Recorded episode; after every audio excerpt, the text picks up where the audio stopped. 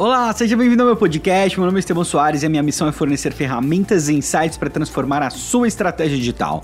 E hoje nós temos mais uma atualização, sim, mudei a data do Marketing Update de terça para segunda-feira. Então, a partir de agora, anota aí na sua agenda, toda segunda você vai ter um resumo com as principais novidades do marketing digital para você poder ficar em dia com esse mercado que muda todo instante, ok? Vamos lá para o episódio?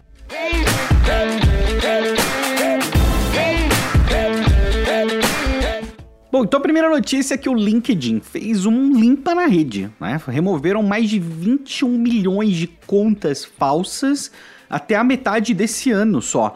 Né? Então, considerando o primeiro semestre, mais de 21 milhões, 21 milhões de contas falsas foram é, removidas. Removeram também 60 milhões de conteúdos que eram considerados spam, entre outras limpezas que eles fizeram na rede. Esse é um movimento que o Twitter fez recentemente também, e eu acredito que tenha sido muito positivo para a rede, né? Eliminar as contas falsas, fazer essa limpeza. Assim, garante qualidade, garante que o ambiente ele fica mais proibitivo para quem só quer compartilhar conteúdo porcaria.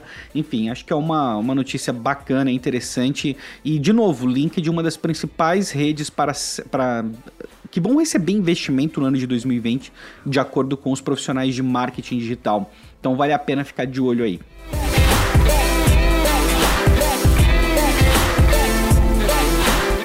E recentemente a CEO do YouTube, a Susan Yodiski, ela enviou uma carta falando sobre alguns dos pontos é, assim relacionados assim, tipo relacionamento YouTube creators. E ela falou uma coisa que eu achei muito interessante, que é assim, tá tudo bem para você que é creator tirar um tempo de produzir conteúdo para poder cuidar de você, né? Ela, ela tratou o assunto do burnout dos creators de uma forma muito séria. E assim, a gente sabe que é real, né? Tem esse compromisso, a gente vê assim que quem produz conteúdo sabe o quanto é desafiador e assim, você pode pensar que todos os grandes youtubers têm tudo pronto para muito tempo e essa não é uma realidade, né? Inclusive, quando eu participei da mentoria com o YouTube, conversando diretamente com youtubers com canal acima de 500 mil assinantes, né, diversos deles, é, tipo, tratavam o assunto da produção de conteúdo como um, um, peso muito grande, né? Tipo, a dificuldade de dormir, não sabia o que produzir, aquela pressão constante para entregar resultado sempre. Não importa se o conteúdo é de comédia, se o conteúdo é um conteúdo mais técnico, independente da produção de conteúdo, manter a frequência, a qualidade é algo bem desafiador, assim. Né? Ainda mais quando você está exposto a um número é, tão grande de críticas o tempo todo e as pessoas são tão más nos comentários. Então, assim, assim, achei muito legal ela ter tratado isso. Ela aproveitou para colocar outros dados também. Um deles é que o número de creators que tem canais com mais de um milhão de assinantes cresceu 65% e o número de creators que ganham entre 5 e 6 dígitos por ano aumentou 40% também. Né? O YouTube ele caminha para ser uma rede altamente regulada. Né? A gente já viu algumas coisas disso nas notícias aí com relação ao conteúdo para crianças. E vai ficar cada vez mais difícil, porque é complicado. É, é, a época que a internet era terra de ninguém, tipo, ela simplesmente acabou. Né? Então você vê outras oportunidades. Quando você tem uma rede nova, normalmente ela não tem tanta regulação em cima dela. Né? Então, por isso que às vezes representa uma oportunidade de crescimento rápido. Mas uma rede consolidada como o YouTube, o principal canal para consumo de vídeo no mundo, tem que ser regulado de algumas formas. E assim, é, é, esse é um assunto que dá, vou deixar para outro dia, porque o debate sobre isso é, é extremamente intenso e de uma certa forma até desgastante. Mas de qualquer forma, eu gostei muito desse ponto de vista de falar assim: olha, beleza, creators, tirem férias também.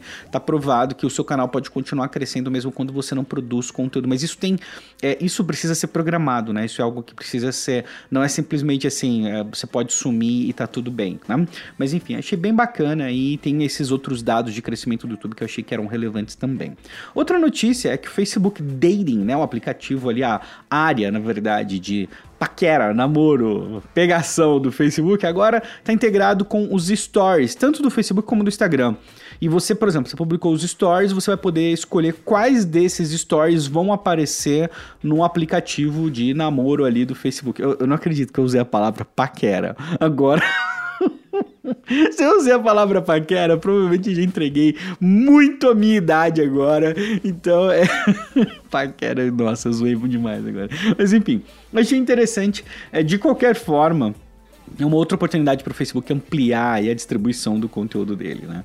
E falando de Facebook ainda, tem agora algo que os profissionais que trabalham com Facebook Ads estão pedindo há muito, muito, muito tempo, que é uma aba, um lugar, uma página onde você pode conferir o status, né? Se a ferramenta do Facebook está realmente funcionando legal ou não. Porque você fala, pô, Business Manager não está funcionando aqui, está funcionando para vocês, e aí tal, aquela coisa toda, né? É, é um tópico recorrente. Toda semana tem uma pergunta dessa em qualquer grupo de marketing digital. Ah, Business Manager caiu aqui, e aí, tá funcionando, tá, porcaria e tal. Então agora você pode ver, é, tá dividido nessa página de status em três áreas: a criação e edição de anúncios, a entrega, distribuição de anúncios e a parte de relatórios. Para você acessar essa página é bem simples, é status.fb, status com S mudo, tá? status.fb.com/ads. Só isso aí status.fb.com/ads. Guarda esse endereço no seu coração se você faz anúncio, que com certeza você vai precisar dele uma hora, especialmente se você tiver ali com dificuldade na hora de produzir o seu anúncio. Ainda dentro de Facebook Ads, o Facebook mudou um pouco a ferramenta de lookalike, né? Audiência semelhante. Antes você criar uma audiência semelhante, você precisava escolher o país para aquela audiência. E agora esse é um passo que não é mais necessário, faz todo sentido na verdade, né? Fala, Estevam, mas e aí? O Facebook vai tirar esse dado da onde? Do seu conjunto de anúncios. No seu conjunto de anúncios, você escolhe o país que você vai direcionar, os locais que você vai direcionar. Então o Facebook, de forma mais inteligente, vai pegar e vai direcionar o, o a audiência de acordo com o lookalike ali com lookalike não, de acordo com a localização que você colocou no seu conjunto de anúncios, tá? Achei bem bacana. Tem umas fofoquinhas do Facebook, umas fofoquinhas. Por que, que eu falo que são fofoquinhas? Porque isso não, o Facebook não, não falou abertamente sobre isso isso vieram de é, funcionários, conversa interna, imprensa cobrindo algo que o Facebook não quis comentar posteriormente, então eu vou chamar aqui de umas fofoquinhas. Primeiro, é, essa fofoquinha específica do Business Insider, tá? Eles falaram que o Facebook ele chegou a criar um aplicativo para reconhecimento facial que funcionava com funcionários do Facebook. Ou seja, tipo, você tinha um aplicativo e você mostrava a foto da pessoa para o aplicativo ele falava, olha, essa pessoa é tal pessoa, né? Basicamente um aplicativo mesmo de reconhecimento é, facial. Então, é, Estevão, beleza, qual que é o problema? Bom, o problema é que esse aplicativo, teoricamente, são, são especulações aí, tá? Esse aplicativo ele funcionava com qualquer pessoa que tivesse os dados dentro da rede. Né? E aí rolou toda uma conversa, o Facebook falou que isso não aconteceu, que não funcionava, tô te dando as informações aí, fica a seu critério em quem você acredita, tá? Então eu acho que potencialmente pode, poderia ter funcionado com, com alguém de fora. Isso abre algumas implicações que são muito severas. E eu acredito que no futuro Olha só, eu não sei, não sei, mas eh, dá para chutar que no futuro a gente pode ter uma situação onde vai rolar, não tô falando do Facebook aí, tá? Mas vai rolar uma API que você vai poder integrar com sistemas de segurança em casa e poder fazer reconhecimento facial e ter uma ideia exata de quem é aquela pessoa. Basicamente o que o governo já tem há um século, né? Você ter isso nas mãos das pessoas, né? Eu, eu não achei tão grave assim você fazer reconhecimento facial das pessoas, não achei tão assim é, do outro mundo, mas as implicações disso na sociedade são bem severas. Então, é, isso não foi para frente, o Facebook não divulgou isso depois, esse aplicativo não viu a luz do dia, foi testado teoricamente só com funcionários, mas abre todo um debate aí para o futuro da coleta de leads sendo baseado em reconhecimento facial. Você imagina as pessoas entram na sua loja, você não precisa pedir informação nenhuma, você já identifica quem é a pessoa e tem todos os dados dela ali, depois pode usar isso de target para anúncio, né? Loucura? Não me parece tanta loucura assim, me parece que é algo que pode acontecer, tá? Então, não sei. Uma outra notícia do Facebook é que eles estão desenvolvendo, bom, primeiro um pouco de histórico, né? O Facebook chegou a lançar uma assistente uh, com, com, assim, semelhante a Alexa e o Google Assistant, que se chamava M. Na verdade, se chama M ainda, ele, ele existe, não morreu. Mas a ideia era que fosse realmente um assistente. E depois não funcionou muito, eles testaram isso com um grupo bem pequeno de pessoas, duas mil pessoas mais ou menos, e depois ele foi incorporado no Messenger. Então você pode inclusive ver no Messenger hoje, ele vai fazer recomendações de stickers e algumas outras recomendações para você. Você ver um Mzinho ali no meio do seu Messenger, isso era para ser um assistente do Facebook. Um, parece, me parece, né, de acordo com as contratações que o Facebook tem feito, que eles estão preparando para lançar algo relacionado à inteligência artificial conversacional. Né? Tem os bots já, que já estão funcionando e estão evoluindo pra caramba. Se você está acompanhando o movimento dos bots dentro do Facebook, você também deve estar tão impressionado quanto eu estou, porque a, poxa, isso evoluiu demais no ano de, entre 2018 e 2019. O, a evolução é, é, sinistra, assim, inclusive na questão dos anúncios. Mas o Facebook ele está contratando profissionais específicos para isso e, bom, em breve a gente deve ter um concorrente aí da Alexa e do Google Assistant. Eu acredito que não vai ter o um nome, um nome de M. Eu acredito que eles não vão ressuscitar esse projeto. Eu acredito que é algo totalmente novo, até porque esse assistente teoricamente vai incorporar, aí vai integrar com a plataforma do Facebook de realidade virtual e aumentada que é um ponto bem interessante, né? Eu não sei se você já conseguiu ter, se você já conseguiu, se você já viu vídeo de demonstração da rede do Facebook para a realidade virtual e você ter um assistente de voz integrado à realidade virtual é algo muito poderoso. Sério, é algo é, realmente incrível, o nível de imersão vai ser insano então eu acredito que a gente vai ver algo desse tipo. Se você quer saber um pouco das insanidades que o Facebook faz, é só acompanhar o evento que eles fazem anualmente, que se chama F8, né? F8, onde sempre tem algumas novidades muito malucas, como interpretar as ondas do cérebro, fazer as pessoas ouvirem através da pele, né? Tem muita coisa maluca ali que o Facebook está testando, tá? O Facebook basicamente é uma empresa que testa tudo, né? Então, é, enfim, meu ponto é, em breve a gente deve ter aí uma inteligência artificial conversacional por parte do Facebook integrando todos os produtos da plataforma. Tem também o Portal, que é o o dispositivo de comunicação em vídeo do Facebook foi lançado em 2018, a princípio ele foi entregue com Alexa, né? E, mas a gente com certeza pode visualizar um cenário onde vai ter algo especificamente do Facebook integrando todas as plataformas e com o Facebook Pay, né? Poxa, você pensar tudo isso integrado com o sistema de pagamentos, cara, não é à toa que muitas pessoas pensam que o Facebook é internet. Isso só com certeza vai ser amplificado nos próximos anos, tá? Então essas são algumas aí das fofoquinhas do Facebook também.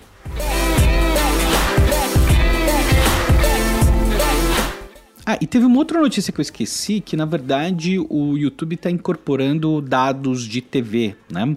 Através da parceria com a Nielsen, e eles estão fazendo isso no Rich Planner, né? Então, o Rich Planner nos Estados Unidos parece que já está com esses é, dados disponíveis, os dados de TV dentro do Rich Planner, e no, no, ano que vem deve ser ampliado para outros países também. Essa integração de dados entre TV e o digital, eu acredito que seja algo importante, algo fundamental. Então, vai facilitar muito as empresas a programarem os anúncios deles. Acho que, bom, ótima notícia. Quanto mais dados, mais integração, mais fácil fica a gente direcionar os anúncios também. E agora vamos para o Twitter, que tem algumas novidades. Né? A primeira delas, que gerou um buzz legal, foi a possibilidade de agendamento de tweets na interface web, né? Então eles estão testando aí a possibilidade de você agendar seus tweets, só, mas por enquanto só na interface web. Espero que isso chegue ou já esteja na API e chegue em outros aplicativos em breve também para o agendamento nativo. Acho que é um recurso bem interessante, né? Eu acho que não, ah, Estevam, e as ferramentas que trabalham com agendamento, acho que não concorre, né? O fato de você conseguir agendar a um post no Facebook, no Instagram, no Twitter, não, não mata uma ferramenta de agendamento porque as funções são muito diferentes, os benefícios são muito grandes, você vai, pode trabalhar com múltiplas marcas, relatório consolidado, tem uma série de outras questões aí, então eu acho um, um bom, aquela, aquela atualização bacana, assim, qualidade de vida, sabe, para ferramenta, é uma boa prática, acho que, acho que é simples assim. Tem um outro detalhe, eu já falei aqui sobre os tópicos do, do Twitter, né, que você vai poder seguir determinados tópicos e fazer um acompanhamento daqueles tópicos com base no seu interesse interesse. Mas tem um outro lado disso que os profissionais de marketing esperam que com esse recurso dos tópicos o direcionamento, a segmentação de anúncios no Twitter fique melhor ainda por conta disso e faz todo sentido, né? Se eu estou acompanhando um tópico de algo que me interessa, eu tenho um, claramente um interesse naquele tópico, então eu posso encaixar esse tópico no direcionamento de um anúncio. Achei genial, acho genial, acho que com certeza faz muito sentido para o Twitter e fico feliz de ver. Toda semana aí tentando uma novidade legal do Twitter, hein? Bacana ver a, a rede crescendo pra caramba. Espero que a utilização aumente cada vez mais. Para mim, uma das melhores redes para você consumir conteúdo, acompanhar, interagir. É a, talvez a única rede social pura, totalmente pura que a gente tem ainda. É, então, torço muito pelo Twitter aí. Fiquei feliz com a atualização.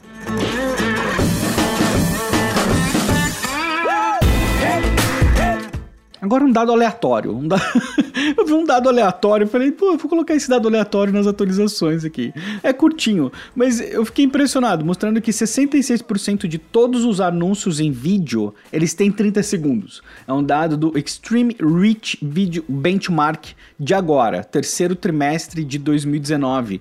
E representa uma grande oportunidade quando a gente sabe que a maioria dos anúncios que chamam mais atenção estão ali entre 5 e 15 segundos, né? Eles não representam a maioria ainda. Então fica a diquinha aqui. Se eu dado essa semana, estiver programando anúncios, programar anúncios entre 5 e 15 segundos pode ser uma vantagem interessante. É, Estevão, devo fazer anúncios só entre 5 e 15 segundos? De forma alguma. Tem muitas empresas que fazem anúncios de 20 minutos, mais às vezes se dão muito bem, né? Acabam capturando, sem questionar a empresa anúncios da Empíricos, por exemplo, podem ter aí 15, 20 minutos e a gente sabe que tem uma retenção interessante, né? Sabe que tem um engajamento interessante, até por conta do tópico. Enfim, é, o meu ponto é não, não fique preso à, à norma do mercado, ao padrão do mercado. Boas práticas servem para você ter um guia inicial, não significa que você deva usar boas práticas para tudo que você faz. Cada estratégia é uma estratégia, cada caso é um caso. E lógico, sempre procure explorar e ir além do básico no marketing digital.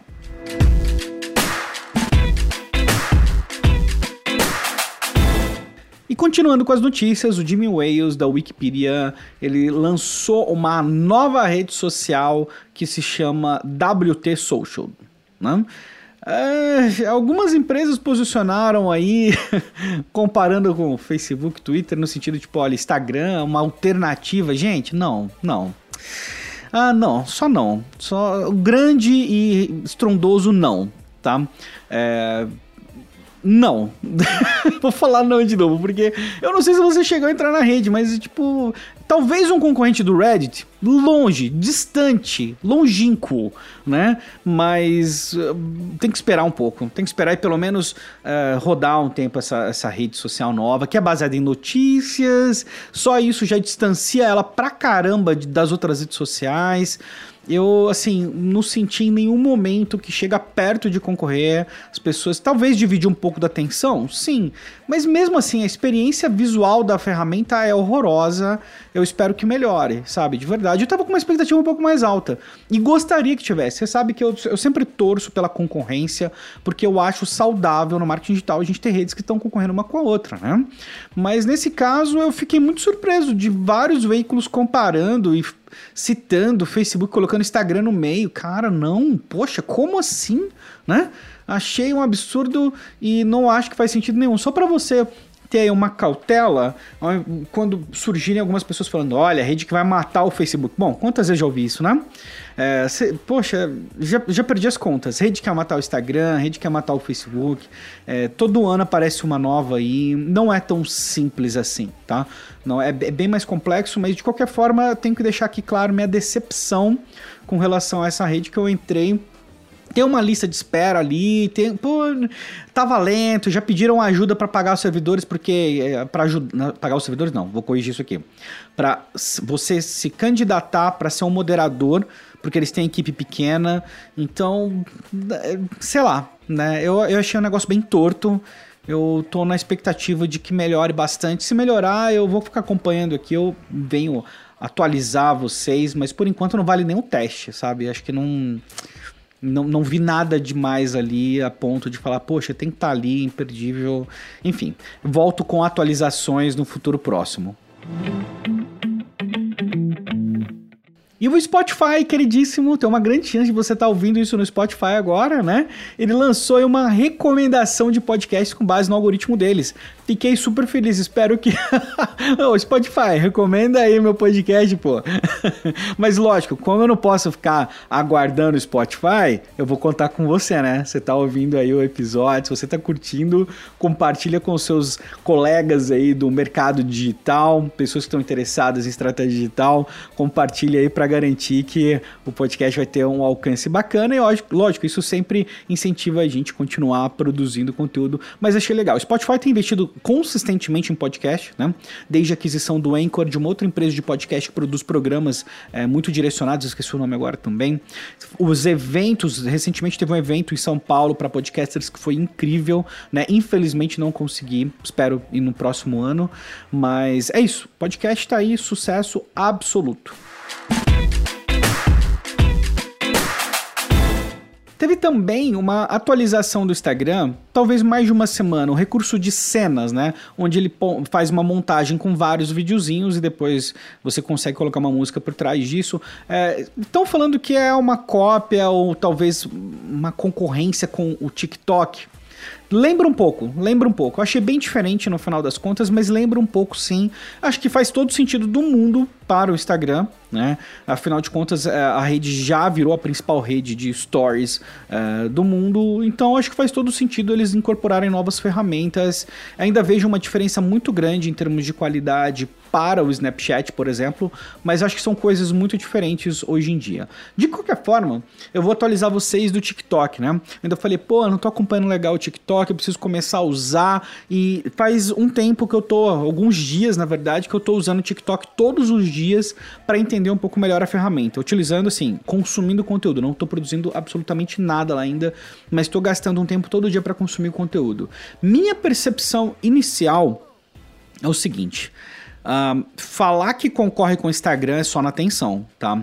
Porque uh, como rede é muito diferente, a percepção é muito diferente, o sentimento é muito diferente. Talvez talvez seria concorrente direto do Vine, caso o Vine ainda existisse, né? Mas a concorrência com o Instagram, não sei. Sabe por quê?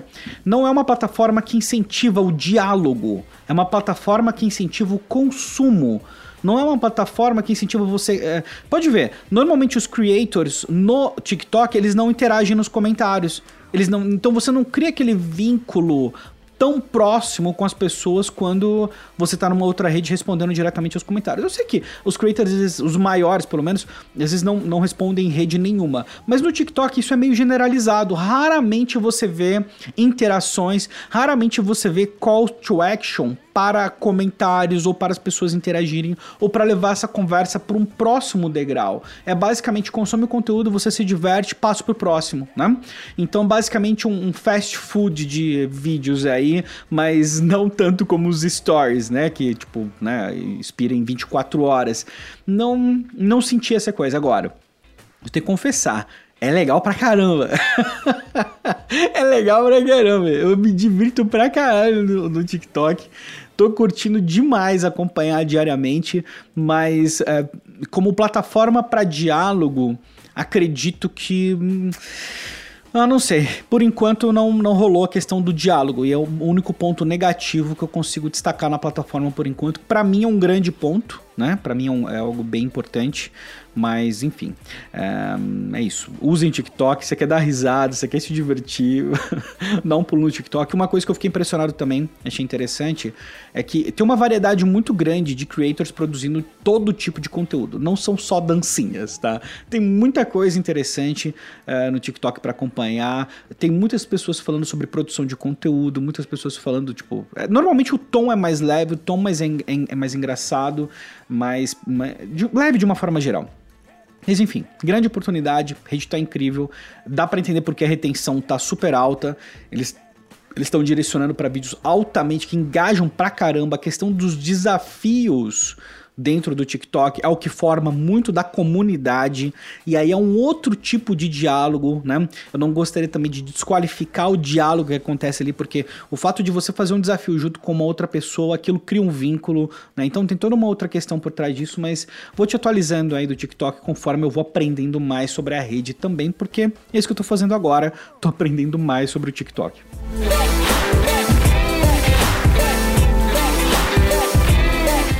E a última notícia, na verdade, é um, é um anúncio que teve aí da Microsoft e do Slack. A Microsoft copiou, copiou, mas copiou sim, mas muito, mas muito um anúncio do Slack é um anúncio com bolinhas aí, tipo, tipo as bolinhas vêm passando, e aí, tipo, basicamente o anúncio são organização das bolinhas, das esferas, né? Bolinhas com muito ruim, né? De umas esferas que estão rolando na tela. Mas assim, a cópia é muito, muito foda, entendeu? É, tipo, é muito agressiva, é cópia, cópia mesmo. E aí, o Slack viu esse, essa cópia, óbvio, e eles fizeram uma comparação lado a lado do vídeo, que deixa claro que é uma cópia, e eles só colocaram um tweet assim, ok, boomer. tipo, citando Microsoft como uma ferramenta para baby boomers e posicionando o Slack como uma ferramenta para a geração ZY. Eu fiquei muito impressionado com, assim, a sagacidade do Slack de, em um tweet, com duas palavras, posicionar pra caramba a rede. Agora, é, o Slack é, é, tipo, é a ferramenta queridinha do momento, no entanto, o Microsoft Teams, né, que é o concorrente direto do Slack, é uma baita de uma ferramenta também. Né? É uma boa ferramenta, inclusive tem mais usuários que o Slack, tá? O Microsoft Teams hoje, né, ele tem aproximadamente 20 milhões de usuários, o Slack 12 milhões. O Slack, no entanto, aposta muito na retenção e na garantia de que os usuários vão usar múltiplos recursos dentro da plataforma. É um baita diferencial deles, né? Eu já, já citei case do Slack aqui antes, mas é isso, achei engraçado. Depois você procura aí por OK Boomer, porque tem uma grande chance disso é, extrapolar para outras esferas. Virou meio que uma frase das gerações Z e Y para baby boomers, para tipo, ok, beleza, fiquei nessa boa, na, na, boa, ok, boomer, entendeu? Então, se você vê essa frase, já sabe de onde veio e, pô, achei bem bacana. Se você quiser ver o, o vídeo também, vai dar um pulo no Twitter do Slack, que eles deixaram publicado lá também, beleza? Então é isso, esse é um resumo das principais notícias com alguns comentários adicionais da minha parte. Espero que você tenha curtido. Se você quiser saber mais novidades, só voltar na semana que vem, na segunda-feira. E lógico, aqui todos os dias tem algo novo para você. Então eu te espero em breve para a gente trocar mais ideias sobre estratégia digital. Um abraço e até amanhã.